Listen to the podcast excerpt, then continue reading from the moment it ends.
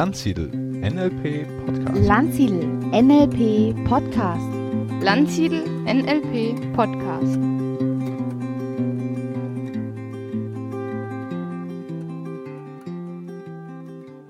Ja, bei mir ist heute Abend der Jörg Friedrich Gamper, unser NLP-Trainer am Standort Bremen. Und nicht nur das, er macht auch bei uns einige ganz besondere Seminare. Er ist zum einen hier in unserer Coach-Ausbildung als Resilienzcoach, Resilienzcoach, da ist er auch jetzt gerade. Habe ich mir heute Abend mal geschnappt, jetzt waren wir gerade essen und wollen noch ein bisschen ein Interview führen. Und zum anderen macht er bei uns ja auch das Glückscamp. Na, da wollen wir heute im Podcast ein bisschen drüber reden. Ich denke, wir werden auch sicherlich einen, einen oder anderen inhaltlichen Tipp zum gleich anwenden, umsetzen, euch mitgeben aber auch ein bisschen aufklären, was ist das überhaupt, Glückscoach, positive Psychologie, kommen wir vielleicht zu sprechen, Resilienz, je nachdem. Also ich denke, es wird eine sehr spannende Folge. freue mich sehr, dass du da bist. Ja, ich freue mich auch hier zu sein. Vielen Dank.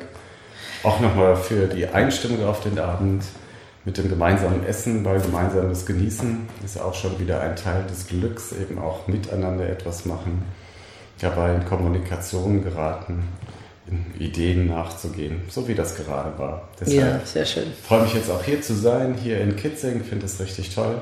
So nebenan war ich gerade noch in dem Raum, wo gerade eben Resilienz-Coach Coach läuft und es ist wirklich äh, eine tolle Energie. Ich habe es ja jetzt gerade zum ersten Mal hier gemacht und es ist für mich gerade eine schöne Differenzierung, die da passiert.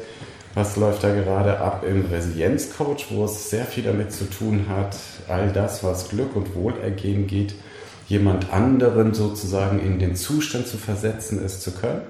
Ganz anders im Glückscamp, wo es darum geht, einfach nur zu sagen, ja, das ist meine Zeit für mich und da tue ich einfach etwas nur für mich, für mein Wohlergehen. Also nicht die gleichen Inhalte, die sechs Tage Glückscamp und die fünf Tage Resilienzcoach hier? Nein, das sind nicht dieselben Inhalte. Das Anliegen ist erstmal ein anderes. Mhm. Das eine hat ja wirklich etwas damit zu tun, wie befähige ich mich selbst, dass ich jemand anderen befähigen kann. Hier das in der Coach-Ausbildung, Coach, ne? genau. Mhm. Und das andere ist, wie kann ich Erkenntnisse aus der Psychologie des gelingenden Lebens, aus dem NEP und aus der positiven Psychologie, also der neueren positiven Psychologie um Seligman, wie kann ich das eigentlich für mich nutzbar machen? Da geht es gar nicht so sehr um diese Methoden oder um eine theoretische Methodenreflexion, da gibt es auch knackige Inhalte für, es geht da mehr bei diesen sechs Tagen zum Beispiel, ist eine ganze Glücksreise, so nenne ich das. Mhm. Wirklich dahin, für sich das äh, zu steigern und zu schauen, was sind so kleine wirksame Tools, die ich jeden Tag für mich selbst praktizieren kann, dass ich dort mit es schaffe, erstmal für mich und dann eben auch in der Verbindung mit anderen mehr Wohlergehen für alle ähm, zu bewirken. Mhm. Okay, lass uns nochmal einen Schritt zurückgehen ähm, dass du vielleicht dich selbst noch mal kurz vorstellst, mhm. wie so dein Werdegang äh, bis dahin gegangen ist. Ja, mein Werdegang. Wie kommt es, wenn ich alleine schaue, wie kommt es, dass ich äh, jetzt hier in den letzten vier Tagen Resilienzcoaching gemacht habe? Dass ich zwischenzeitlich in Hamburg ähm, ja, mit ganz vielen Menschen das Glückscamp gestartet bin, NLP in, in Bremen mache und dort dann ja auch selbst als Coach, Trainer, Hochschullehrer und so weiter tätig bin. Ähm, ich selbst bin ja Psychologe. also klassisch studiert, wie ich noch auf Diplom. Ne? Wir sind genau. noch die Dibbelpsych. Ne? Ja, da gibt es noch eine Vorgeschichte davor. Ich habe äh, äh, anfangs habe ich gemacht Medizin. Oh, du hast Medizin studiert? Ich habe erst Medizin ein Semester, studiert, ein paar oder? Semester und habe währenddessen dann angefangen Philosophie und Psychologie. Das war in Köln, da war ich in meine Kölner Zeiten. Und habe angefangen, das zu hören. Und habe dann gemerkt, ich finde das Wissen in Medizin super gut und äh, Ziel war damals noch in die, also Psychiater zu werden. Und habe dann angefangen, habe gemerkt, irgendwas stimmt da nicht. Habe dann auch in der Psychiatrie während meines Studiums gearbeitet und habe dann irgendwie so festgestellt, ja, ist alles schön und gut, aber den Job müsst ihr gar nicht machen. Ich habe dann so ein bisschen rumgeguckt, was ist noch so möglich. Und bin dann ganz schnell darauf gekommen, dass ich äh, in der Psychologie mich auch damit beschäftigen kann, wie kann ich äh, jenseits von pathologischen, also Erkrankungen oder sonst etwas, wie kann, dass es da auch so etwas gibt, wie kann ich Menschen unterstützen, dass sie einfach noch mehr sozusagen das, was sie an Potenzial haben, entfalten. Viele denken ja, positive Psychologie ist entstanden 1998, Das ist ein Irrtum. Da ist eine gewisse Form der positiven Psychologie ähm, entstanden. Ne? Und ich bin, als ich äh, dann studiert habe, dann bin ich nach Bremen gegangen, so ist das dann gekommen. Habe dort äh, ähm, angefangen, mich mit solchen Dingen auseinanderzusetzen. So, was kann ich für Menschen tun, dass sie wirklich ihre Potenziale einfach entfalten? Das ist das gelingende Leben. Mhm. Aber es äh, finde ich nicht selbstverständlich in der Psychologie. Wenn ich mich daran denke, was wir so für Fächer mhm. hatten, äh, dort, ne? ich meine, klar, klinische Psychologie, für viele das Größte, mhm. ne? Therapien, Krank Therapien, Krankheiten heilen. Bei uns gab es natürlich noch Arbeits- und Organisationspsychologie, mhm. da hatte man das so ein bisschen, auch mal in Themen Führung, Motivation, mhm. so mal dieses Zwischenmenschliche hin und wieder. Äh, dann gab es natürlich Entwicklungspsychologie, allgemeine Psychologie, Denken, mhm. Lernen, Gedächtnis, mhm. Sprache, Persönlichkeitspsychologie mhm. und so weiter. Da gibt es ja schon sehr, sehr viele Felder. Aber ich finde es schon recht zutreffend, dass man ähm, gesagt hat, einfach die, die viele Jahre lang hat die Psychologie sich vor allen Dingen mhm. jetzt was Forschung und finanzielle Mittel angeht, darauf mhm. konzentriert, wie kann ich kranke Menschen wieder reparieren. Wir sagen ja Gestörte dazu mhm. in der Psychologie. Macht es nicht immer besser im allgemeinen Sprachgebrauch, ne, zu sagen, du bist aber gestört. Ja, akademisch, akademisch nennt sich das dann immer der pathogenetische Ansatz. Okay, ja, noch so ein schöner äh, Begriff dazu. Aber wie kann ich solchen Menschen helfen, wieder ins Neutrale zu kommen? Mhm. Und äh, ich habe ja früher auch immer gesagt, NLP ist eigentlich Psychologie für Gesunde. Mhm. Da hatte ich noch gar keine Idee äh, von positiver Psychologie und was das eigentlich ist. Aber ich finde, das trifft es ja ganz gut. Ne? Mhm. So diese Idee, wie können an sich gesunde Menschen einfach noch mehr aus ihrem Leben machen. Du hast das gesagt, ihr Potenzial entfalten, Psychologie des gelingenden Lebens. Wir hatten vorhin schon Genuss äh, gestreift. Also wie kann ich die Psychologie nutzen, um mehr zu machen? Und das finde ich ist ein ganz, ganz großartiges Ziel, dem ich mich sofort äh, auch innerlich verbunden gefühlt habe und gesagt, ja, im Grunde ist ja auch das, was wir im NLP machen, eigentlich ja. genau das. Ja, und das ist halt das, was viele nicht wissen. Die Psychologie, auch die akademische Psychologie, egal jetzt welche Richtung, äh, hat ja auch ihre Vorgeschichte. Und ihre Vorgeschichte hat sie eben nicht nach meinem äh, Verstehen in der in Beschäftigung mit Erkrankung oder so etwas, sondern davor ähm, hat sich die Psychologie hauptsächlich damit beschäftigt, wirklich damit beschäftigt, wie gelingt das menschliche Leben. Das ist also, wir haben ja keine Gebrauchsanweisung dafür, dafür äh, mit auf den Weg bekommen, wie gelingt das. Und da gibt es einen Bereich, in den ich reingekommen bin, den viele äh, gar nicht kennen, dass es das überhaupt gibt. Das ist die Kulturpsychologie.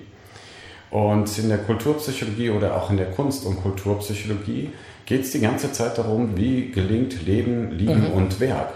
Äh, ich habe das heute noch im Resilienzcoach einfach und, äh, als ein Beispiel mal mit auf den Weg gegeben, zu denken, dieses, wie kommt der Mensch in seine Fülle? Und wie kann er diese Fülle dann auch nach außen tragen und verwirklichen?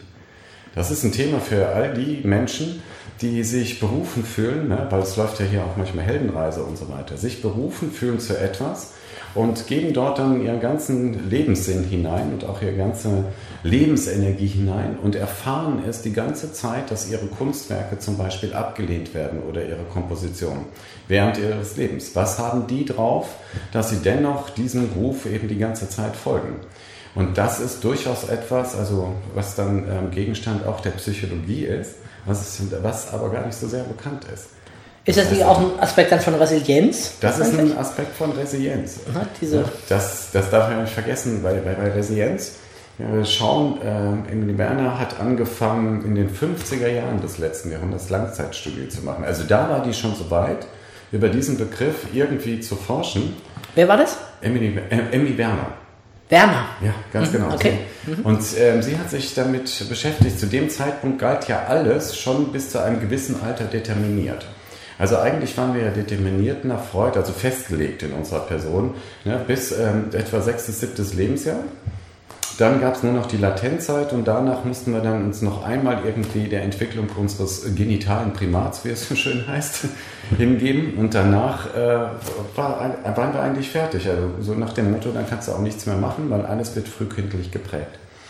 Und das ist also sozusagen diese Determinante. Und sie muss da schon irgendetwas aufgespürt haben in dieser Zeit, also diese Studie, Langzeitstudie mit den Kindern angefangen hat, ja über 40 Jahre, dass es, dass es da vielleicht auch noch etwas anderes gibt. Und bei dieser Studie ist eben das herausgekommen, was eine große Wende ausmacht. Und das ist eines der größten Konzepte in der Psychologie, unter das im Übrigen das Konzept der positiven Psychologie ähm, einzuordnen ist, von dem ähm, Konzeptentwurf her, ist also das Übergeordnete, würde heute sagen, ne, das ist der Umbrella-Term, ist eigentlich Resilienz und darunter gibt es unterschiedliche Aspekte. Und ähm, da ist dann eben rausgekommen, dass ähm, selbst wenn Kinder nach den bisherigen Prognosen aus äh, vulnerablen Verhältnissen, also verletzbaren Verhältnissen kommen, führt es letzten Endes dazu, dass etwa ein Drittel davon trotz alledem einen ganz normalen, glücklichen Lebensentlauf Entwurf hatten. Zwischendrin 1979 kam dann Antonowski äh, mit seinem salutogenetischen Ansatz. Und bei ihm war das auch nochmal so, dass die salutogenetischen Faktoren eben offensichtlich irgendwie in der frühen Kindheit festgelegt werden. Und dann in den 90er Jahren sind dann die Forschungsergebnisse von Frau Werner eben dann veröffentlicht worden. Und das ist so dieser, das ist dieser ähm, ähm Scheitelpunkt. Das ist wirklich wie so ein, nochmal wie so ein Paradigmenwechsel.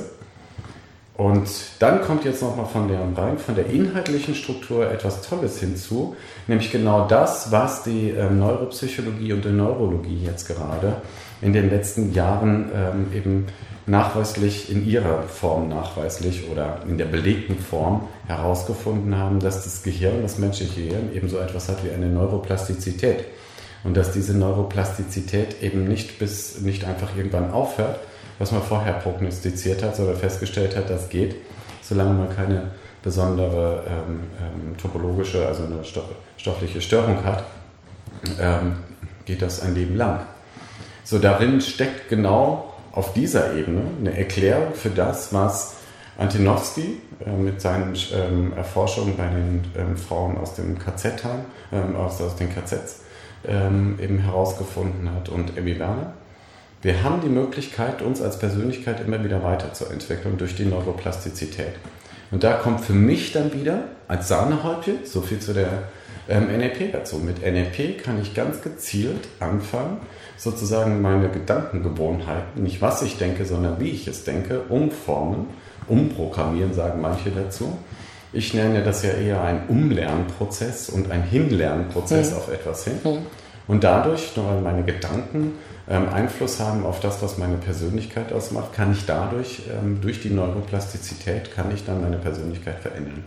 Und das ist offensichtlich unabhängig davon, welche vorherigen Herkünfte ich habe. Ich denke, auch wenn jetzt die äh, Neuropsychologie, Physiologie da in diesem Bereich jetzt zu neuen Erkenntnissen gekommen ist, es gab ja auch früher schon Ansätze aus der Entwicklungspsychologie heraus, ne? Mhm. zu sagen, Mensch, da gibt es unterschiedliche Phasen. Jetzt immer Ericsson, mal nicht unseren Milton, sondern ja, den genau. Eric Ericsson, genau. den anderen ja, mal zu nehmen, ne? der verschiedene Krisen definiert hat, mhm. anhand deren sich Entwicklung beschreiben lässt. Oder auch sonst, wie entsteht eigentlich unser Selbst, wie entwickelt sich das im Laufe der Zeit für mich eine große Quelle, die mich ja auf den Weg gebracht hat, das war ja äh, C.G. Jung, mhm. ne, unser äh, Karl Gustav Jung, mhm. ursprünglich mal Schüler von Freud, dann mhm. haben sie sich verstritten, dann ist er eigene Wege gegangen. Und er hat ja dieses Konzept der Individuation, mhm. ne? genau, dieser, dieser mhm. Selbstentfaltung, mhm. dieses, das, was in mir ist, will raus, will reifen, ich will der werden, äh, der ich bin. Für mich sehr markant früher in den Büchern von Hermann Hesse, die wir zum Glück im Deutschunterricht lesen mussten und danach habe ich sie freiwillig gelesen, weil ich es einfach nur zu klasse fand, wie Hesse diese Psychologie von C.G. Jung halt verarbeitet hat in mhm. seinen Büchern, ne? der Demian, der Steppenwolf und so weiter.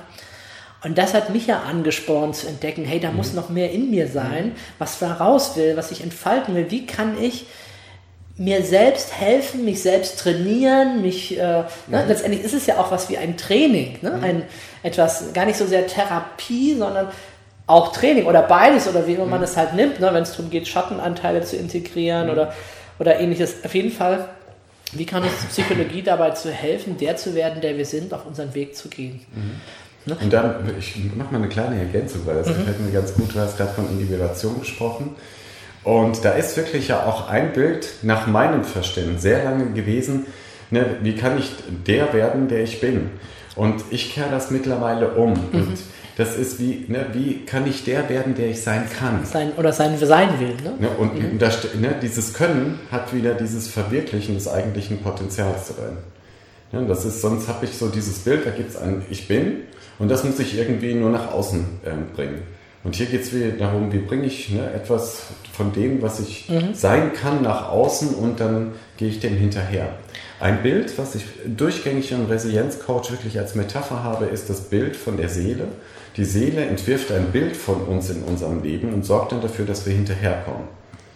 Mhm. Ne, sie wirft das Bild voraus, in das wir dann eintreten. Das nennen wir dann den Moment, wo wir uns verwirklichen, als Metapher. Ne? Ich habe ich hab damals in mein Tagebuch geschrieben, ab heute entreiße ich meinen Eltern ja. meine Erziehung über mich und äh, äh, übernehme das fortan selber. Mhm.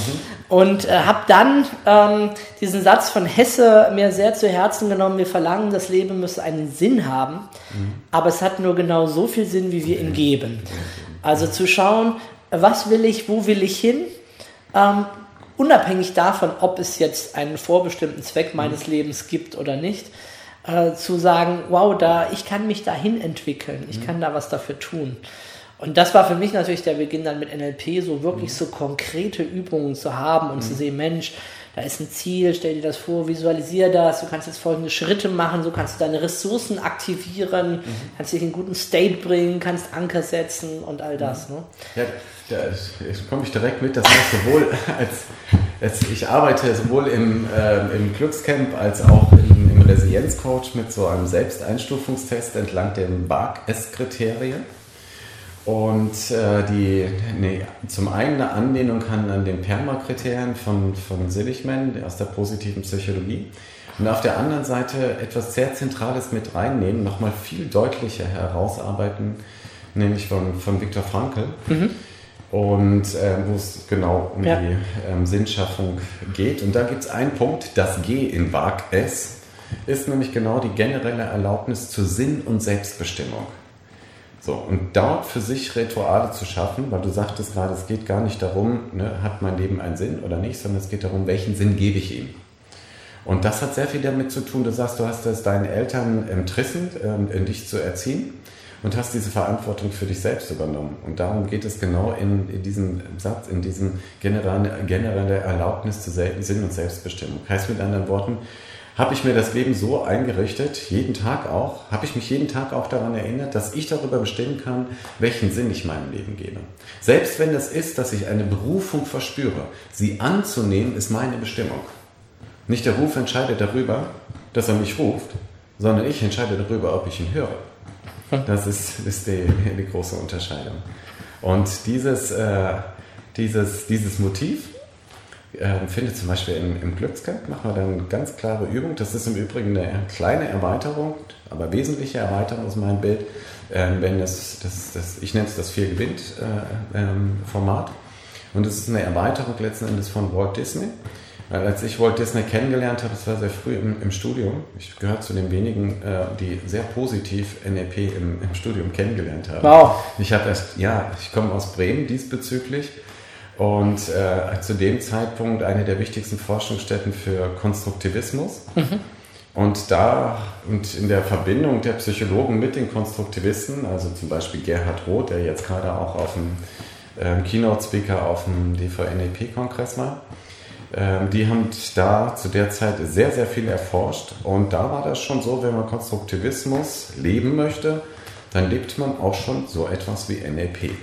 Also und in dieser Offenheit ähm, habe ich sozusagen mein Kunststudium verbracht und habe erst später, als ich angefangen habe, auch Weiterbildung, Fortbildung für Ärzte und Therapeuten und so weiter ähm, anzubieten, habe ich begriffen, als wenn ich denen Farkok beigebracht habe. Also Leuten, die schon Therapien machen, ganze Stationen leiten und ich habe denen Farkok beigebracht, dann waren die geflasht. Und ich habe mir immer gedacht, wie kann man, wie kann man das ohne machen? Verstehst du? Mhm, das ist für mich. Mhm. Und daran habe ich erst gemerkt, welchen Schatz ich da in Bremen mit auf den Weg bekommen habe. Mhm. Also eine sehr positive, ähm, kritisch positive Haltung dem NEP gegenüber und auf jeden Fall so würdigend, dass das so ein neuer Weg ist, den man vielleicht in der Therapie oder auch in der Begleitung von Menschen eben gehen kann. Also ich bin da sehr positiv mhm. äh, dran geführt und das mhm. freut mich insofern, als dass ich mich, wenn es darum geht, wer hat es jetzt erfunden und welche Flügelkämpfe es da so im NLP gibt, da ziehe ich mich ganz schön zurück und sage einfach, ich habe es direkt als ein Konzept kennengelernt. Und ne, das macht seine Herkunft so frei. Und das ist das Schöne. Das ist mhm. dieses, äh, die, die Herkunft des NLP aus dem Konstruktivismus. Also, okay. das ist ein schönes Geschenk. Lass uns mal, ja, ich blicke auf die Uhr, wir sind schon ein paar Minuten mhm. äh, dabei am Quatschen und ähm, vielleicht sogar für manche einen recht äh, hohes Level angeschlagen mhm. hier als äh, zwei Psychologen, die fachsimpeln. Ähm, vielleicht äh, gehen wir mal auf ein, ein einfacheres Level im Sinne mhm. von, was sind jetzt konkrete Tipps, aus der positiven Psychologie oder von mir aus auch aus der Kombination mit NLP, die jemand so für sein alltägliches Leben anwenden kann. Mhm. Denn darum geht's ja, ne? was praktisch zum Umsetzen auch zu haben für sich. Was, was können wir da so unseren Hörern mitgeben? Genau. Also von der, von der Einstellung erst einmal. Bring dich erstmal in die Einstellung, dass äh, Veränderung im Leben manchmal auch einfach nur damit etwas zu tun hat, eine kleine Geschichte zu verändern. So, das ist erstmal, die, sich das überhaupt in diese Erlaubnis zu bringen, dass es manchmal ausreicht, etwas sehr Wesentliches, Kleines zu verändern. Das heißt zum Beispiel so etwas zu haben wie einen Fokus. So einfach mal so, so etwas zu machen wie einen Fokustag oder im, im Laufe des Tages einen Fokus zu haben. Was heißt das? Ich kann anfangen, etwas ganz bewusst in den Fokus zu nehmen. Also Fokus heißt bei mir Taschenlampe und ich kann im Dunkeln sagen, wohin ich leuchten möchte. So, wenn wir wieder die Schatten der Existenz haben, dann können wir mit der Taschenlampe unterwegs mhm. sein. Bild da drin ist wirklich zu sagen, ja, ich habe ja die Freiheit, so, darum mich darauf zu fokussieren, wo ich möchte. Ich kann mich darauf fokussieren, auf das, was jetzt nicht da ist und was mich unglücklich macht oder sonst etwas. Zum Beispiel auf einen Mann. Ich kann mich auch auf das konzentrieren, was da ist. Und das ist das Tolle, wenn ich positive Psychologie und zum Beispiel NLP miteinander verbinde, dann kommt so etwas daraus wie bei den Barkes-Kriterien, das W. Wohlergehen mit allen Sinnen erleben. Das wäre also ein Fokus, den ich mir aufbauen kann. Heißt, ich schaue, ich nehme einfach vermehrt im Tag wahr, mit allen Sinnen, wo erlebe ich gerade etwas, äh, mit dem ich Wohlergehen, wo ich mich mhm. wohlfühle. Das überhaupt wahrzunehmen. Und mit allen Sinnen heißt für mich immer wirklich, was gibt es da zu sehen, was gibt es da zu hören und was gibt es da zu fühlen. Also um diese drei ersten einmal zu haben. Dass ich nicht nur dorthin gehe und sage am Ende des Tages, ich mache Bilanz und weil das und das stattgefunden hat, muss es wohl gut gewesen sein. Ich brauche wieder das unmittelbare Erleben des Guten. Und das ist dann einfach, ich merke dieses Wohlergehen mit allen Sinnen. Das heißt mhm. einfach, ich gehe irgendwo her und merke, mir gefällt gerade dieses Licht, diese Weite hier ist toll. Ich sehe das und das und dann nehme ich mir einen Moment Zeit, das wahrzunehmen. Weil wichtig ist, dass ich es tue und auch mitbekomme, dass ich es tue. Das ist der, der nächste Schritt. Hast du, noch, hast du noch ein anderes Beispiel für einen Fokus, mit dem ich unterwegs sein kann in einem Tag? Ja, das ist ganz wichtig, weil viele Menschen arbeiten ja. Also ich habe davon gehört. Und dann gibt es so, und dann gibt es ja auch viele, die sind, sagen dann, ich bin gestresst, ich bin gestresst, ich bin gestresst. Und da arbeite ich gerne mit dem S von Barkers Kriterien. Auch zwischenzeitlich mitzubekommen, was habe ich denn jetzt auch erreicht. Also was ist mir geglückt? Ich habe mir da vorgenommen, das und das zu machen. Den und den Text zu schreiben, jetzt ist dieser Text fertig, oder den und den, den Anruf zu machen, oder das und das Verhandlungsgespräch zu führen, oder das und das Training durchzuführen, das und das zu machen. Und wahrzunehmen an dem Moment, wo ich es gemacht habe, ja, ich habe es gemacht und jetzt ist es zu Ende. Und das nennt sich nämlich selbst die eigenen äh, Erfolge feiern. Da denken jetzt so mhm. viele so an narzisstisches Feiern, das ist es nicht, sondern das ist so etwas, was mir auch gefallen was zunehmend Menschen ähm, vergessen in unserer Zeit. Gerade diejenigen, die dann kommen und sagen, boah, ich bin gestresst, ich bin gestresst. Was machen die? Die, nehmen den, die machen ganz viel und kriegen aber nicht mehr mit, dass sie es zu Ende gebracht haben, dass sie es erreicht haben. Und währenddessen sind sie schon wieder bei dem nächsten und kriegen da auch wieder nicht mit, was sie erreicht haben und dann auch wieder nicht. Und das Gehirn sagt dann einfach nur, weißt du was, so viele Baustellen sind gerade offen, weil keiner mitbekommen hat, dass auch welche geschlossen wurden. Und dann sind wir einfach gestresst. Das ist für mich die Metapher, wie das Gehirn ähm, Stress erzeugt.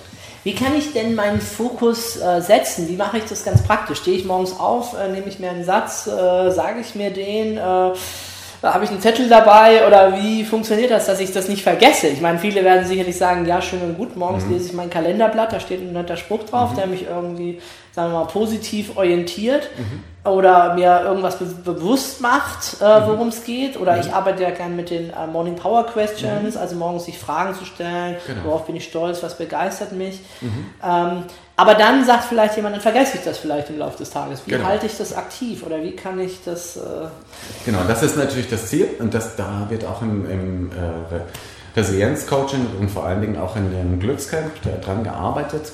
Ziel ist es nämlich dabei, einfach neue Gewohnheiten aufbauen. Mhm. So, jetzt ist ja die Frage, neue Gewohnheiten, bekomme ich das hin? Und nach meinem ähm, bisherigen Erfahrung, was total gut läuft, ist, wenn ich sowieso ein Ritual habe, wie zum Beispiel morgens.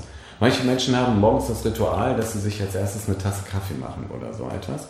Und dann äh, binde ich einfach eine neue Möglichkeit, was ich mache, äh, koppel ich einfach an die bisherige Gewohnheit, die ich habe. Das heißt, was passiert ist, ich anker das. Ich nehme mir meine Tasse Kaffee und habe das vorher für mich dort geankert, dass ich weiß, wenn ich diese Kasse, äh, Tasse Kaffee nehme, dass ich dann als nächstes darauf achte und was umgibt mich gerade, ähm, mit dem ich mich ähm, wohlfühle. Da müssen wir noch jetzt glatt ein Geschäft draus machen, ne? aus der äh, Kaffeetasse dann vielleicht ein Smiley und unten drunter, ich bin dankbar oder heute nehme ich genau. Schönes wahr, ich öffne mich für mhm. die positiven Erlebnisse mhm. im Leben, ne? weil dann hätte man es ja schon ganz unmittelbar mhm. ne? beim Kaffee trinken. Ähm, nur genau. blöd, dass ich keinen Kaffee trinke, ne? aber sicherlich geht das dann auch das mit Tee oder mit anderen Das geht auch Getränken. mit anderen Getränken und so weiter und so fort. Mhm. Es sollten nur Getränke sein, die dir auch ermöglichen, am Ende des äh, getrunken haben, dich noch dran zu erinnern, dass jetzt noch eine kleine Übung ansteht. Sehr blöd, wenn man dann dem Gehirn gleichzeitig die Stoffe zufügt, die das ja. Lernen dann hemmen. Ne? Oder die Deshalb, äh, Trick ist es, äh, für all diejenigen, die dort detektivisch unterwegs sein wollen, um für sich eine Lösung zu finden, weil das hilft manchmal dabei. Was habe ich eigentlich so für Rituale? Oder Rituale oder was mache ich eigentlich? Und sich dann klar, und das gehört zum Fokussieren dazu. Ähm, es gibt ein Wort, das löst bei manchen was Schlimmes aus. Das Wort Disziplin. Und das ist hier ganz anders gemeint, nämlich nach äh, Mihai also dem mit dem Flow. Ich muss mich schon ein bisschen anstrengen dass ich dann auch das Gefühl habe, wow, und in diesen, in diesen Flow-Kanal komme. Das heißt also, beim Fokussieren geht es auch darum, dass ich mir wirklich wie so ein Anker irgendwie setze, der mich daran erinnert, dass es jetzt wieder Zeit ist, diese Übung zu machen. Und dadurch entsteht nämlich so etwas, das nenne ich den Positivierungskreislauf. Da entsteht so etwas wie eine ganze Spirale dadurch. Das ist im Übrigen, nur nochmal für all diejenigen, die das auch auf so einer Ebene brauchen, nach Gerhard Roth, dem, äh, diesem ähm, Forscher, wenn es um die Biologie des Gehirns geht. Das ist halt das Schwierige. Wir können uns wir können keine ähm, alten Gewohnheiten aufgeben, wir können einfach nur neue Gewohnheiten eben aufbauen. Weil das Gehirn liebt es, es ist einfach alles ähm, so schnell wie möglich irgendwie wegzupacken, dass es sich nicht mehr darum kümmern muss, bewusst. Und deshalb, da packt es aus allem, was wir machen, macht sofort eine Gewohnheit. Und das können wir uns nutzen, indem wir das eine Zeit lang sehr bewusst machen, richtig mit anstrengen. Da kannst du dir Zettel schreiben, du kannst dir andere Anker geben und immer wieder klar zu machen, wenn ich das mache, mache ich automatisch dieses. Ich kann auch abends beim Zähneputzen einfach hingehen, während ich mir die Zähne putze, weil das eine völlig automatisierte Tätigkeit ist, ab einem gewissen Alter zumindest. Und dann kann ich hingehen und kann währenddessen mir zum Ritual machen, ähm, die schönen Momente meines Lebens am heutigen Tag nochmal ähm, bewusst ähm, zu durchlaufen. Das ist übrigens eine tolle Geschichte. Tagesbilanz beim Zähneputzen hilft und bringt ganz viel gute Gefühle am Ende des Tages nochmal. Das sind wieder die Glücksbonbons, die das Gehirn braucht, um nachts uns in einen guten Schlaf zu versetzen. Da führt es nämlich hin. Ja, jetzt haben wir ja in das Fokus eine ganze Menge anderer Dinge schon gerade wieder mhm. mit, mit eingepackt. Ähm, Tagesbilanz sagst du gerade, mhm. das ist ja auch eine klassische Übung der positiven Psychologie. Mhm. Ähm, vielleicht sagen wir dazu noch einfach ein paar Worte. Genau, äh, das hat einfach was damit zu tun, ich setze mich am Abend hin, ne? also selbst die eigenen Erfolge feiern. Und wenn ich mir vorgenommen habe, ich achte mal ein paar Tage darauf, was sind wirklich Momente des Wohlergehens. Hilft es, sich abends nochmal hinzusetzen und zu tun, wir nennen das im, im äh, NLP so tun, als ob, der SF-Frame, einfach nur mal so tun, als ob diese Momente jetzt da wären. Und dann steige ich dann nochmal ein und erlebe das. Das ist das Wichtige. Ich muss in das Erleben kommen. Eigentlich so Moments of Excellence, ne? Kann ja, jeden sagen, Tag ne? so einen kleinen Moments of Excellence. Wo war es heute richtig gut? Wo habe ich gemerkt, dass etwas da ist, was mir richtig, richtig gut getan hat und mich auch darin unterstützt hat, äh, durch diesen Tag einfach auch besser zu gehen. Und für alle, also sich mal vorzustellen, ich mache das, nur diese kleinen Geschichten abends und erlebe das nochmal, so drei bis fünf Momente. Was das am Ende des Tages nochmal für eine Fülle an guten Gefühlen erzeugt. Und dann mit diesen Gefühlen eben dann schlafen zu gehen, das ist etwas Wunderschönes. Weil dann macht es auch morgens wieder Spaß sofort, in sein Morgenritual an, einzusteigen. Ne? Da ist diese Kaffeetasse jetzt von dir ergänzt mit diesem Smiley und so weiter und so fort. Und ähm, sich daran zu erinnern. Und was, was ist es jetzt? So eine rhetorische Frage zu stellen. Das ist nicht eine Frage, die du beantworten musst. Aber du kannst dein Unbewusstes dadurch fokussieren, indem du einfach die offene Frage an dich selbst morgens richtest bei deinem Morgenritual. Welche schönen Momente oder Momente des Wohlergehens werde ich wohl heute erleben? Und das Spannende ist, wenn du das ein paar Mal gemacht hast, entsteht sowas wie so ein unbewusster Fokus. Wir nennen das die transderivationale Suche, mhm. wenn es darum geht. Und dann tauchen diese Momente vermehrt auf. Und dann schließt sich der Kreis. Dann habe ich sie natürlich auch dann abends wieder in meiner Tagesbilanz. Ne? Ganz genau. Okay, also Fokus, Tagesbilanz. Was gibt es denn noch?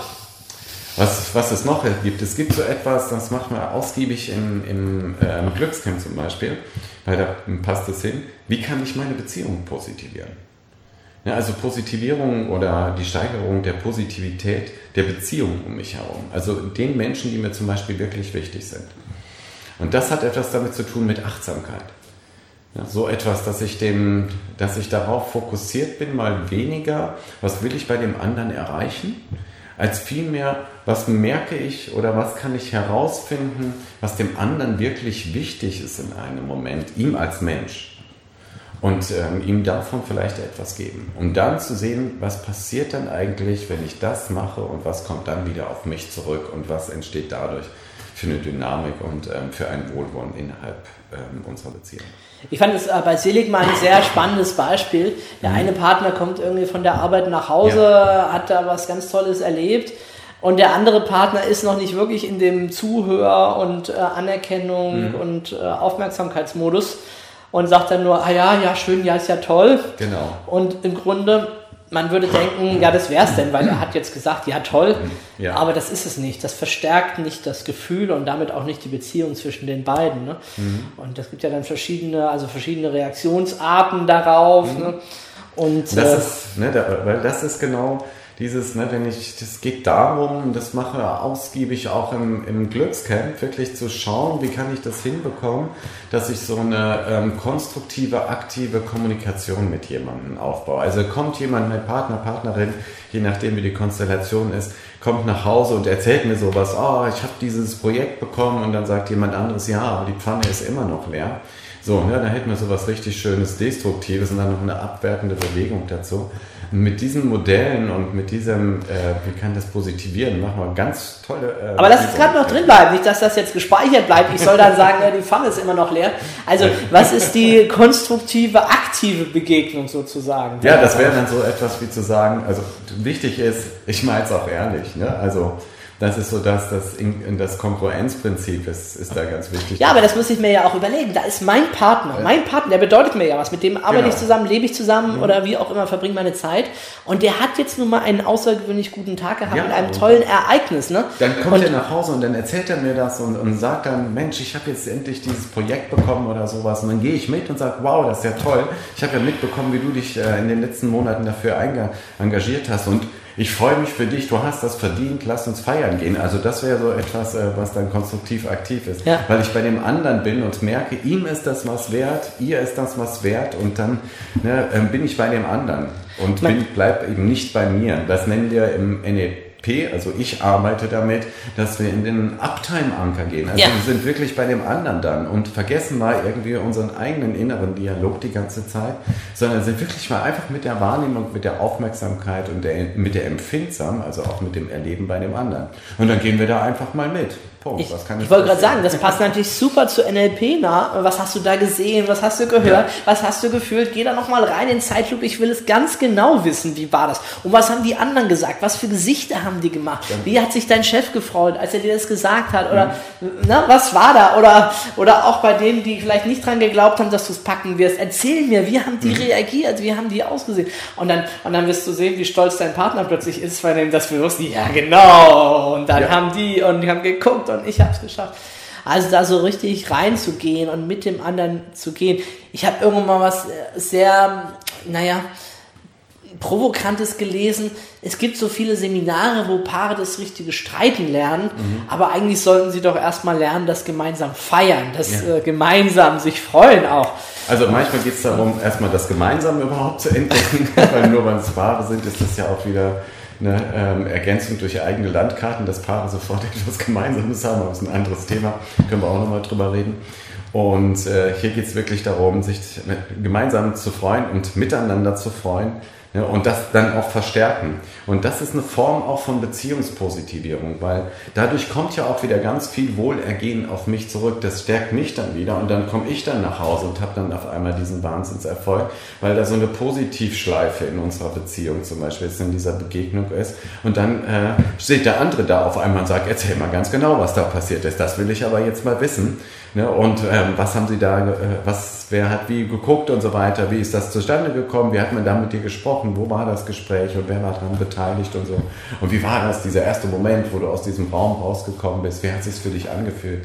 Und äh, was wird dadurch für dich möglich oder mhm. vielleicht auch für uns möglich? Und dann kann man dann mal wieder anfangen, auch gemeinsam ein bisschen zu träumen. Ne? Gut. Ja. Also ich sag mal, Fokus, Tagesbilanz, mhm. aktiv, konstruktive Gesprächsführung dessen. Mhm. Ähm, wollen wir unseren Hörern noch was mitgeben? Was können wir ihnen noch Ja, mitgeben? auf jeden Fall geben wir noch eins mit. Ich habe das eben schon angekündigt, die Erweiterung Walt Disney, ne, um, um, äh, ähm, um denjenigen, der dann der Akteur ist, der das auch umsetzt. Ähm, ja, also an denen das dann weitergereicht wird, die vierte Position sozusagen im erweiterten Walt Disney. Wie kommt es dahin?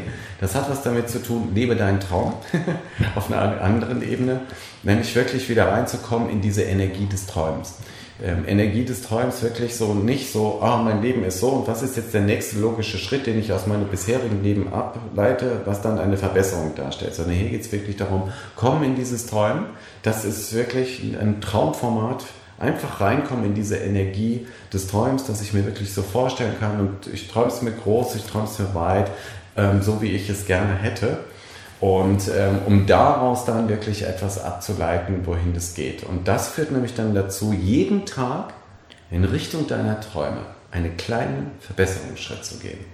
Eine Aktion durchzuführen, wie groß oder klein auch immer, die dich auf den Weg bringt, ne, diesen Traum zu verwirklichen. Das ist wirklich ein ganz tolles Format, wirklich zu träumen und dann zu schauen, was ist der, wenn ich das mein Traum ist, und ich anfangen möchte, was ist der erste Schritt, den ich dort machen kann. Das muss nicht eine Riesenaktion sein oder sowas, sondern da geht es wirklich darum, sich, es kann auch manchmal nur diese kleine Aktion sein, dass ich mich mit diesem Traum beschäftige.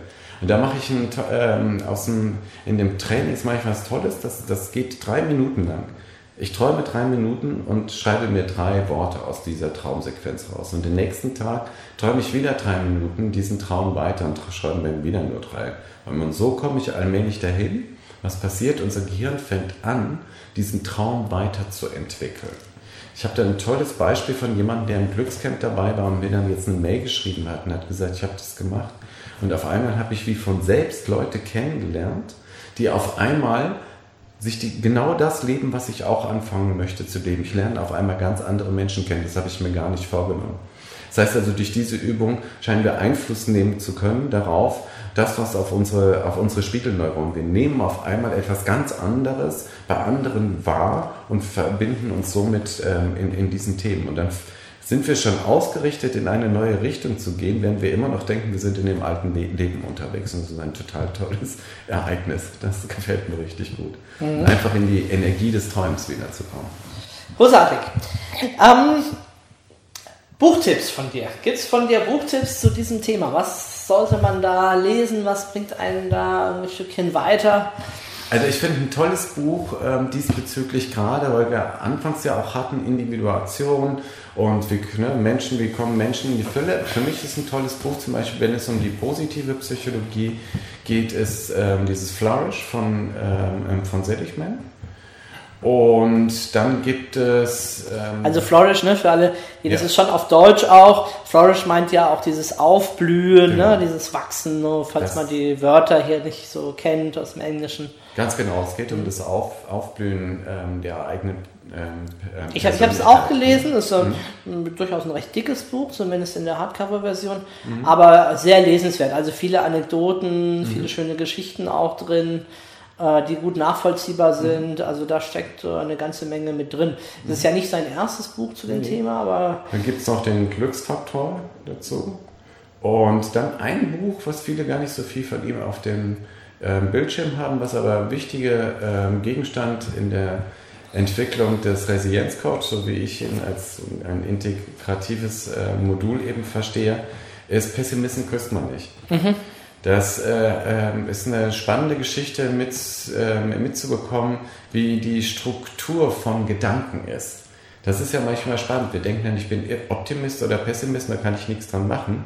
Nein, wir haben Gedanken, die uns in ähm, Pessimismus führen oder wir haben Gedanken, die uns in Optimismus führen.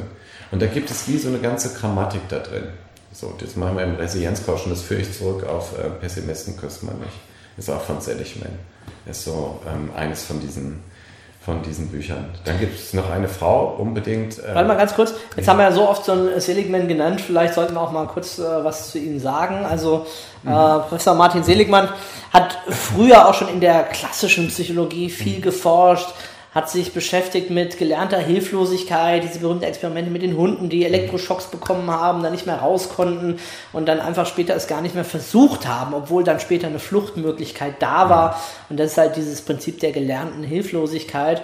Und äh, hat dann äh, irgendwann, er beschreibt das in dem Buch sehr abenteuerlich. Ne? Er kam da irgendwo hin und hat seinen Auftraggeber gar nicht gesehen. Und dann haben sie ihm halt gesagt, ja, wenn sie die Möglichkeit hätten, die finanzielle Möglichkeit zu forschen, was immer sie erforschen wollen, was würden sie dann erforschen? Und das ist so seine Story, ist natürlich auch ein gutes Storytelling ne? äh, für die Entstehung der positiven Psychologie wo er dann sagt, ja, dann interessiere ich mich halt dafür, was äh, hilft Menschen weiter zu wachsen, sich zu entwickeln und hat dann wohl ein großes Forschungsbudget dafür auch bekommen und sich dann da auf die Reise gemacht und gilt so ein Stückchen als naja, schon irgendwie als der Vater, obwohl du vorhin ja auch gesagt hast, dass die, diese Ansätze, die Ideen sind viel älter. Nur jetzt mit seinem Renommee halt und auch mit dieser Möglichkeit, das in die Welt zu tragen, ist er halt schon sehr stark geprägt und verbunden mit dem Begriff der Genau. positiven Psychologie. Ich glaube, das kann man schon so sagen.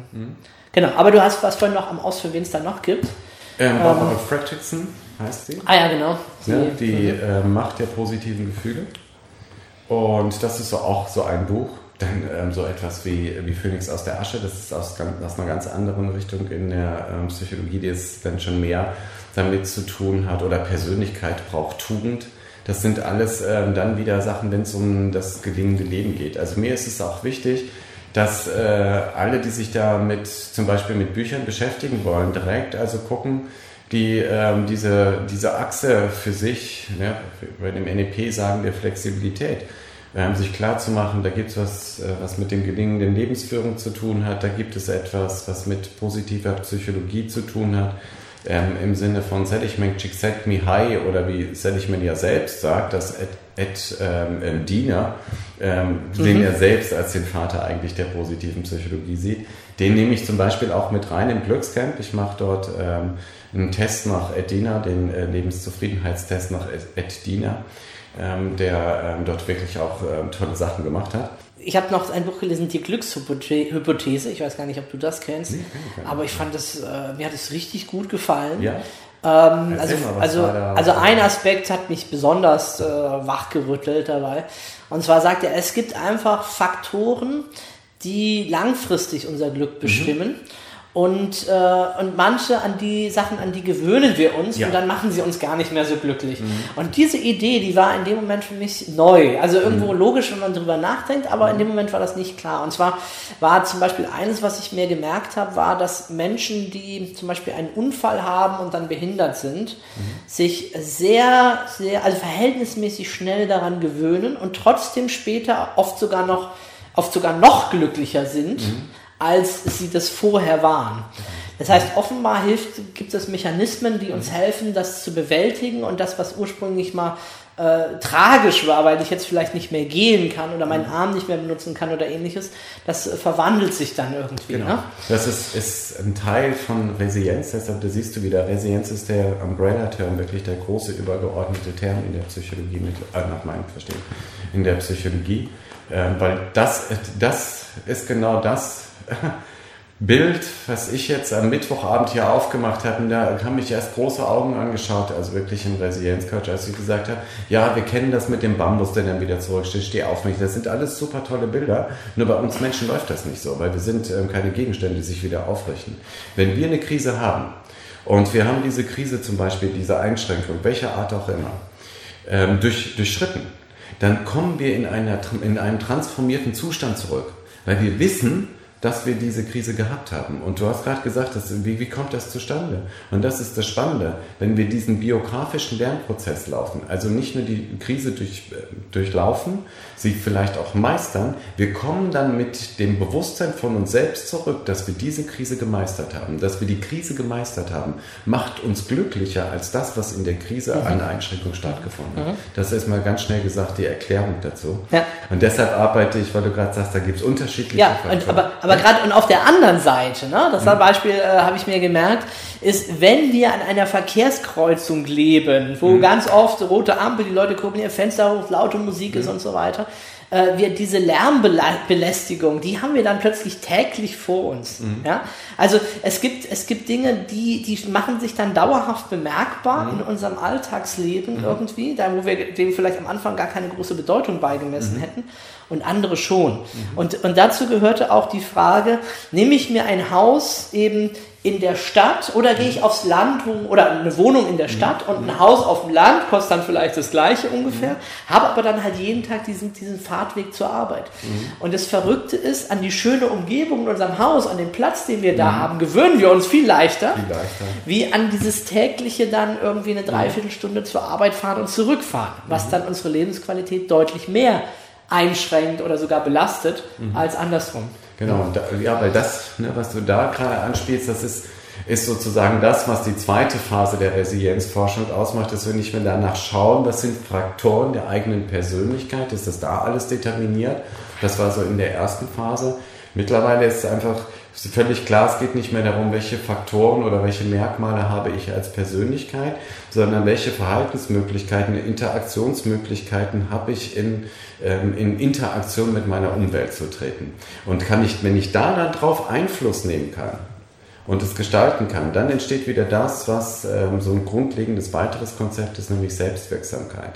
Ne, und die, ähm, und die vor allen Dingen die Überzeugung, dass ich ähm, auch Selbstwirksamkeit ähm, wirksam sein kann. Das ist die sogenannte Selbstwirksamkeitsüberzeugung. das gibt es dann noch als Erwartung. Ne? Also seit ich das, das weiß und das so gelesen habe, wenn ich hier nach Hause komme in meine Villa, mhm. ich bin ja auch oftmals lang genug weg, mhm. mal wirklich mal eine Woche mhm. oder zehn Tage im Ausland oder mhm. kurz auf Mallorca und so. Mhm. Wenn ich dann nach Hause komme, ich nehme mir echt bewusst einen Moment Zeit, ja. schaue mir diese Villa an, gerade auch von der vorne von dieser Seite mhm. kommt und denke, wow, wie dankbar bin ich, hier leben zu dürfen und äh, dass das mein Haus ist und ich glaube, diese Momente der Bewusstheit, die machen dann da auch einen großen Unterschied. Genau. Es sind kleine Momente. Das ist das, das was ich zum Beispiel dann auch ähm, das Dankbarkeitsprinzip nenne, weil du hast ja vorhin gefragt, was sind so kleine Rituale? Und das sind so kleine Rituale. Toll, dass du dieses Beispiel bringst. Wirklich mein Frame ist, mit dem ich dort unterwegs bin und auch wenn ich vor die Gruppen trete und so weiter, auch ähm, ob ich den Practitioner mache, Master mache, Glückscamp bin, ist wirklich dieses Leute, gewöhnt euch ab, dass irgendetwas oder irgendjemand in deinem Leben eine Selbstverständlichkeit ist.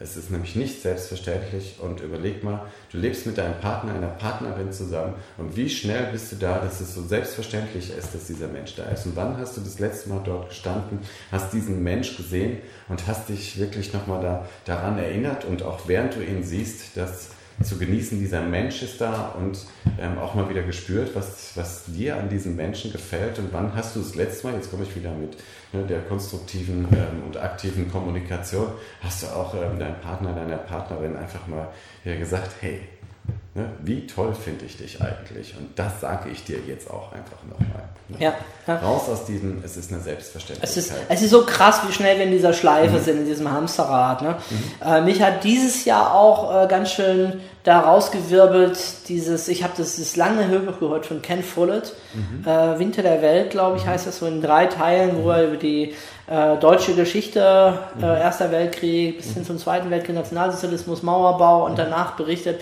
Und ich habe an ganz vielen Stellen, ich habe geheult. Also ich habe es vor allem beim Sport gehört und so und ich, hab manche, ich war so gerührt, so bewegt und und äh, danach war die Welt und das nicht mehr das Gleiche. Die Beziehung zu meinen Freunden, auch zu, vielleicht zu meinen Wettbewerbern oder Feinden oder wie auch immer.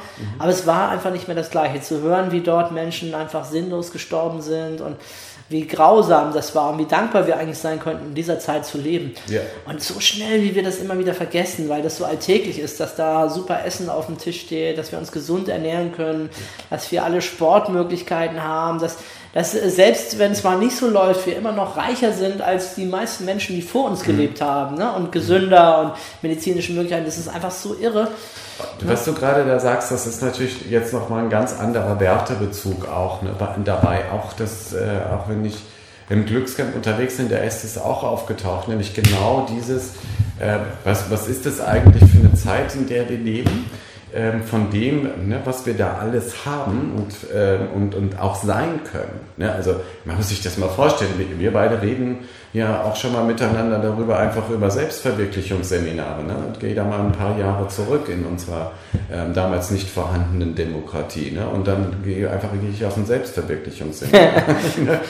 das ist Und das, da denken wir ja, das ist ewig lange her oder die Menschen konnten nie ohne so etwas leben. Und überhaupt die Dankbarkeit, wieder zu haben. Ich habe diese Wahlmöglichkeit, so etwas für mich ähm, zu wählen. Und das in der heutigen Zeit, wo andere vielleicht ganz schnell schon wieder dabei sind, eher den, das Histor den historischen ähm, Drive in die andere Richtung geben zu gehen. Und sich da wieder klar zu machen, wie wertvoll das ist, und da finde ich, gehört auch ähm, positive Psychologie, da gehört auch ähm, NLP, gehört damit zu, ähm, das auch zu leben, dass es da eine Weiterentwicklung nicht nur des Individuums gibt und seiner Liebsten um ihn herum, sondern da gibt es ja auch noch etwas, was, das, was die nächste Win-Ebene ausmacht, dass ich auch was einbringe innerhalb dieser Gesellschaft. Und das tue ich durch Wohlergehen auch. Deshalb kurze Info für alle, die an sowas interessiert sind, über diese Dinge, so was ne, positive Psychologie, Resilienz und was kann das in Unternehmen bewirken, auch in Unternehmerschaft bewirken. Freue ich mich drauf nächstes Jahr ähm, oder ähm, zumindest nicht nächstes Jahr, sondern einfach in dem nächsten Juli auf dem ähm, Unternehmerkongress äh, in, in Zeilitzheim, äh, Landsiedel Unternehmerkongress eben zu sprechen. Da freue ich mich schon sehr drauf. Mhm. Bin ich gerade so dabei zu basteln weil es mir da nämlich auch wirklich nochmal darum geht, ähm, auf das auch äh, auf einer anderen Ebene nochmal in die Systeme hineinzubringen. Deshalb, ja. da steckt also ähm, viel drin. Weil das ist auch, ne, wir nehmen Demokratie als etwas Selbstverständliches hin. Das ist es nicht, wenn es uns nicht klar Da ist ja gerade äh, auch wieder, finde ich, politische ja. Diskussion. Ich meine, das ist ja, ja da wollte ich, da wollte ich ne, gerade ganz, ganz aktuelles äh, Thema, was, äh, was man, wenn man so manche Schlagzeilen trauen kann, was da gerade passiert, ne? Ja. in Italien oder wo auch immer oder auch bei uns ja, ja auch, okay. was da gerade äh, aktiv ist. Ähm, du hast jetzt schon ein paar Mal angesprochen, lass uns nochmal aufs ja. Äh, Glückscamp äh, mhm. kommen. Mhm. Für wen ist das denn das Richtige? Für wen das das Richtige ist. Wer also, soll denn da oder kann da hinkommen? Wer also da kann, kann jeder hinkommen. ja, das ist, äh, das ist wirklich so. Also jeder, der für sich einfach sagt, ich möchte einfach mal sechs Tage unterwegs sein und einfach nur etwas für mich tun, dahingehend mehr Wohlergehen in, mein, ähm, in meinem Leben zu, ähm, ähm, mir zu ermöglichen. Das heißt, es ist als erstes es ist keine, keine Theorieveranstaltung, nichts daran. Es gibt Grundlagen, ja, aber immer so, dass es Sinn macht, die nächste Übung im Glück eben ne, die, die Happiness Exercises durchzuführen. Dafür ist es da. Also es ist für dich persönlich ja, und dass du, damit du dich und da die Menschen, die dich umgeben, ähm, ähm, positivieren kannst und äh, deren Positivität steigern kannst. Das Ziel dabei ist es, dass du wirklich dir wieder mehr gewahr wirst. Also das ist das, das Wort des Gewahrseins. Ja, das ist das Ziel. Deshalb habe ich gerade gesagt, alle können da hinkommen. Ne? Und Ziel ist es aber schon dabei, dass sie auch Lust darauf haben, mehr Glück zu haben. Mhm. Ich hatte jetzt ja in NLP Week in letzter Zeit durchaus ja. auch häufiger mal jüngere Menschen. Also mhm. äh, ich glaube 15 ist der Rekord bisher, aber so 16, 17, 18 ja. durchaus. Mhm. Glaubst du, das macht auch Sinn in dem Alter, wenn man Zeit hat, wenn es nicht gerade in die Schule muss? Ich meine, die haben sich sogar befreit bei mir teilweise, ja. beim Rektor Antrag gestellt und so. Aber macht es, macht es Sinn oder ab wann würde es Sinn machen? Äh, das macht auch Sinn, ähm, in dem Alter das zu machen. Erste Bundesländer fangen ja schon damit an, das ähm, Schulfach Glück mhm. eben einzurichten. Ja. Also ich denke, mit ähm, Glück kann man nicht früh genug an.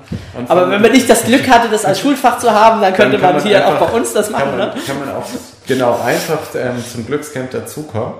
So, und äh, weil das ist ja keine Therapie oder sonst etwas, das ist eine Reise in, in Glück. Und das sind ähm, Übungen, die jeder machen kann, die so ausgerichtet sind, wann immer du sie anwendest für dich, hast du nur Gewinn dadurch und hast einfach eine höhere Lebensqualität. Weil es geht nicht darum zu gucken, was sind jetzt die Themen, die ähm, glücklich machen, sondern hier geht es mehr darum, wie sind die Prozesse, die mich glücklich machen. Und die laufen nicht wirklich anders ab bei einem 15-, 16-jährigen Menschen als bei jemandem, der ein paar Jahre länger. Im Gegenteil, ist. denke ich, ne? wenn so jemand anfängt, in sein Morgenprogramm schon aktiv das mit einzubauen oder in seinem Tagesablauf diese Elemente, mhm. das ist ja fast nicht auszudenken, was mit dem seinem ja, Glücksempfinden und seiner Psyche passiert. Ja. Der muss ja überquellen dann ja, später ich, vor Glück. Ne? Ich hatte, jetzt bei dem im Glückscamp in Hamburg war auch eine Person irgendwie so gerade unter noch unter 20 oder sowas und die sagte dann auch schon, das ist so toll, dass ich das jetzt schon mitmachen kann. Und dann waren welche da, die ähm, um die 60 waren und haben gesagt, meine Güte, wenn ich mir vorstelle, ich hätte das mit 18, genau. 19 miterlebt, ich will gar nicht wissen, was, was jetzt mit mir los wäre. Das ist das, was das ich immer gehört habe, als ich mit 17 ne? mit NLP angefangen habe. Danach mhm. die Leute haben gesagt, oh Mann, in dem Alter und ich war so dankbar und so glücklich mhm. darüber. Ne? Wie ist es denn nach oben? Jetzt hast du schon 60 gesagt, aber äh, macht, das denn, macht das denn da auch Sinn? Das macht da auch Sinn. Auch wenn man schon in Rente ist oder so? Ja, auch wenn man schon in Rente ist. ja, ist doch wunderbar. Kann man seinen Tag noch besser genießen. Kann man ne? seinen Tag noch besser genießen. Vor allen Dingen kann man, ne, denk, denk, jetzt machen wir Zirkelschluss. Äh, ne, Neuroplastizität. Ne? Gerade dann kann ich mein Leben nochmal so richtig schön ähm, ausrichten. Weil was heißt es heutzutage in Rente gehen bei der Lebenserwartung, die wir haben? Überleg mal, was du da noch alles bewirken kannst. Ne, das ist, äh, ich, ich, erinnere noch die Frau, die bei mir im Abendseminar war und dann sagte, ja, ich bin jetzt so und so alt und so, so und lange in der Rente. Das sagte sie am Anfang des Abendseminars und dann am Ende sagte sie, hm, jetzt haben sie mir gesagt irgendwie, dass das, dass es ja durch das Rentenalter und, und die Lebenserwartung noch so und so viel möglich wäre. Das mit dem Coach wird mich ja schon reizen. Also es ist immer eine Frage auch, was, was äh, kitzelt mich da an und welche Vorstellung habe ich äh, von mir und meinem Leben. Und diese Vorstellung von mir und meinem Leben ist eben auch einfach Gegenstand äh, dieser Traumkultur, die äh, im äh, eben aufgebaut wird. Es geht wirklich darum, träumen kannst du immer. Ein Rückgang auf Virginia, das ist Satire. Träume mhm. so und so und so viele Träume am Tag, dann werden so und so viel wahr. Also das hat schon etwas äh, damit zu tun, ja. sich das, das eigene Leben und die eigene Existenz auch weiter zu denken, reichhaltiger zu denken und dann auch wirklich etwas dafür zu tun, wenn ich merke, und das lockt mich, etwas in diese Richtung mhm. zu tun. Und dann passiert das nämlich fast wie von selber. Also von daher sehe ich das äh, so, das ist einfach etwas für Menschen. Ich, ich könnte mir vorstellen, dass viele, wenn sie unsere Preise sehen, denken, es ist eine Massenveranstaltung, ja. da sind äh, hunderte von Leuten und so und da ist gar nichts mehr persönlich oder so. Mhm. Wie viele Teilnehmer waren es beim letzten Mal ungefähr? So, in Hamburg waren wir etwa 40 Leute mhm. und das war eine ähm, tolle ähm, Aufteilung, die dadurch möglich war. Es war eine tolle Gruppengröße.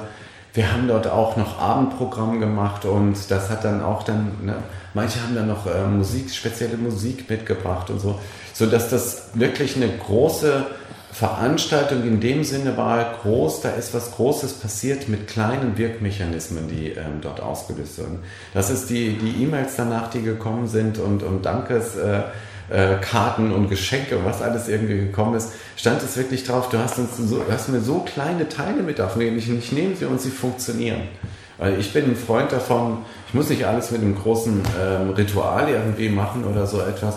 Mir reicht es manchmal aus, wenn das Wesentliche irgendwie wirkt.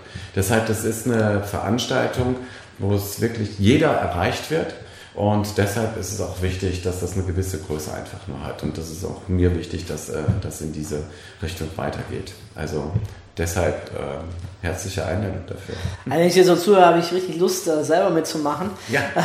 Und alternativ denke ich auch gerade darüber nach, Mann, äh, das müsste man im Grunde durchaus auch, auch seinen Kindern schenken oder ähnliches. Also das ist, denke ich, auch ein super Geschenk fürs Leben, mhm. äh, jemanden das einfach das mitzugeben, ne? mal was anderes, nicht nur so vielleicht äh, materiell oder, oder ja, eine Reise irgendwie in Urlaubsort, sondern mal auch wirklich ein, ein echtes Erlebnis mit, mit Emotionen und äh, ich glaube, ähm, wenn ich so die, mhm. die Bilder anschaue, dass natürlich auch die Menschen viel zusammen mhm. da gewachsen sind. Schon auch irgendwie tolle ja. Leute, die man dort kann kennenlernen ja, kann. Kann ich ja kurz erzählen. Also ne, es war Glückscamp und, ne, und dann habe ich als nächstes den jetzt erfolgreich Tag in Bremen gemacht.